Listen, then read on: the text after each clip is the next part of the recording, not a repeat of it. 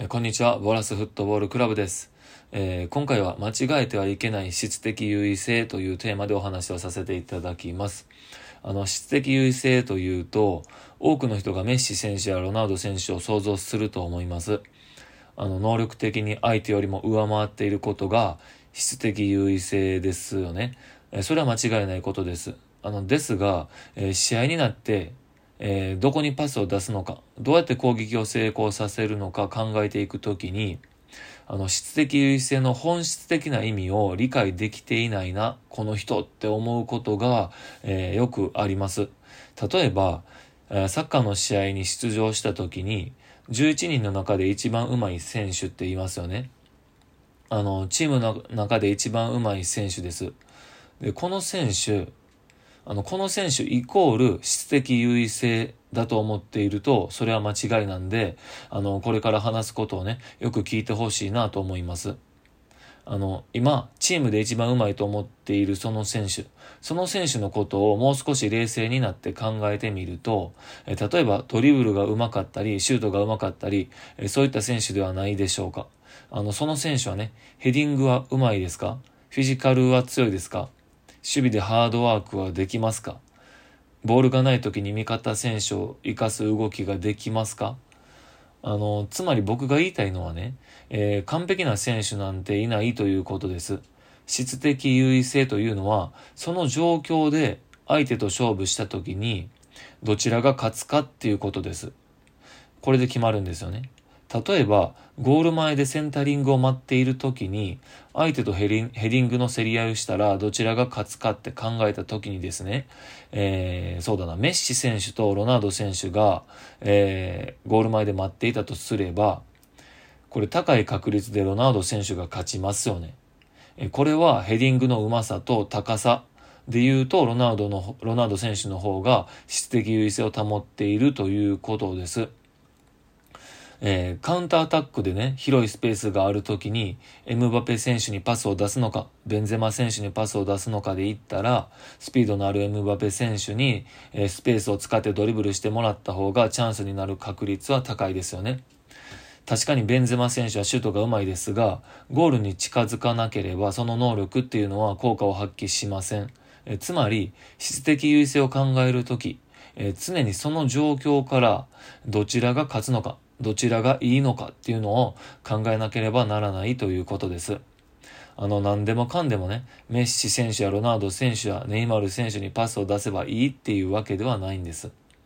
あの、質的優位性はね、位置によって効果が変わります。えーサイドでプレーを得意とする選手。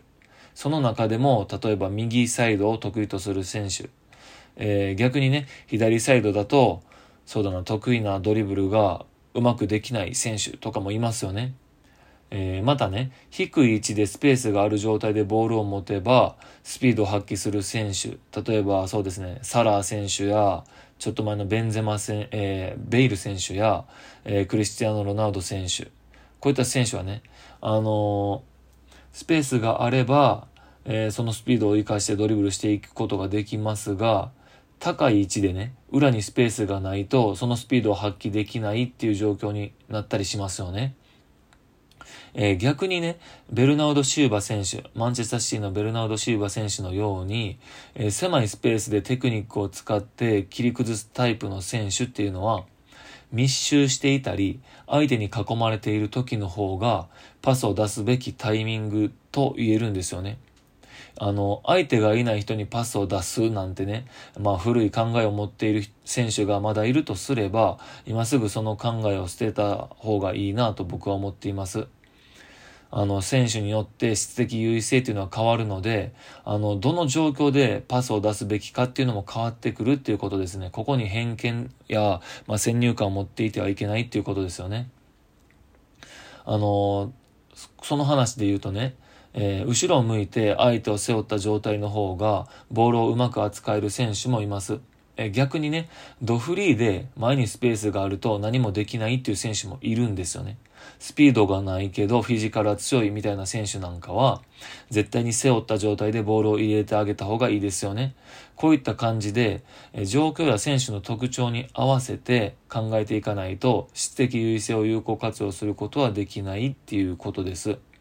これはね、あの、必ず覚えておいた方がいいと思います。あの、ちなみにね、えー、相手と味方で考えた時に、味方が勝っていれば、そこにパスを出すのが正解っていうわけではありません。あの、ここも間違ってはいけないところで、これどういうことかっていうとね、あの、味方が勝っているからパスを出すっていう考えでパスを送ると、えー、そこ以外にも味方が勝っているところってありませんかっていう話です。例えば、バルセロナなんかは、質的優位性が保たれている状況っていうのが試合中にいくつもの場所であるんですよね。そんな時に、まあ、たまたま近くにいた質的優位性を保っている選手に、あまあ、ポイッとパスを出すなんてことをすれば、まあ、バルセロナでは即ベンチですよね。あの、だってね、試合の流れを考えたり、より得点しやすい状況はどこかを考えたりした上で、パスを出すところを決めなければ、せっかくのチャンスをね、えー、潰してしまうことになるんです。あのー、これはね、アマチュアサッカーの試合をよく見あの見ているとね、よくある判断ミスっていうものなんですよね。あの、ボールを奪われていないし、状況も悪くない。むしろいい感じに見えるけれども、パスを出した方はね、あの、ドヤ顔しているんだけれども、あの、あなたは今決定的な判断ミスをして、最高のチャンスを棒に振ったんだぞって言いたくなる時があります。そして最後にね、もう一つ、よくある間違いを紹介したいと思います。例えば、ペナルティエリア付近のメッシ選手のドリブルは、まあ、ほぼほぼ質的優位性を保っていると言えますよね。ですが、相手選手一人とメッシ選手一人では質的優位性を保っていると言えたとしても、相手選手がね、例えばまあ5人、6人いた場合は、その選手たち総合した守備能力とメッシ選手のドリブル能力を差し引きして質的な優位性を保てているかっていうのを考えなければいけないんです。あの、ゴール前でね、ロナウド選手がセンタリングを待っていても、3人のディフェンダーに挟まれていたら、質的優位性を保てているのかっていうのを、よく考えるべきですよね。えー、もちろんそれでもね、他の状況を見たときに、やっぱりそっちの方が可能性があるっていうことはよくあるので、まあ、あの、本当に判断って難しいなとは思います。ここをね、自分で判断していかなければいけないからですよね。まあこういったところの判断で、やっぱり選手としての価値っていうのは変わってくるんじゃないかなとも思います。えー、それでは長くなりましたが話をまとめます。えー、質的、質的優位性は状況ごとに変わってくるので、えー、選手の能力や総合値で考えるわけではないということ。えそして選手によっては、普通は常識的に考えれば、マイナスの状況っていうのが質的な優位性を保てている状況である場合もあるということですよね。自分の能力を最大限に発揮する状況の場合があるっていうことです。えー、そして最後に、えー、人数差がある場合は、足してから質的な優位性を考えるっていうこと。えー、こういったことをね、間違えないように試合でパスを送るべき選手を判断していきましょうという今回はお話でした。えー、今回はね、質的な優位性についてお話をさせていただきました。えー、ボラスフットボールクラブは今シーズン共に戦う選手を募集しております。そして応援してくれるサポーターも募集しています。えー、クラブにはサッカー強豪国出身の選手もいます。えー、日々学ぶことが多いです。えサッカー未経験者もいてね、そういった選手はめきめき上達しております。興味がある方は、ボラスフットボールクラブで検索してみてください。ホームページを見つけられると思います。えまた、この音声配信、ポッドキャストはですね、サッカーを愛している皆さんを応援して、少しでも力になりたいという思いから発信を信をし続けています。まあ、どれだけ聞いてくれているかわからないですが、まあ、これからも皆さんのためになることを少しでも話していきたいと思います。それではまたお会いしましょう。さようなら。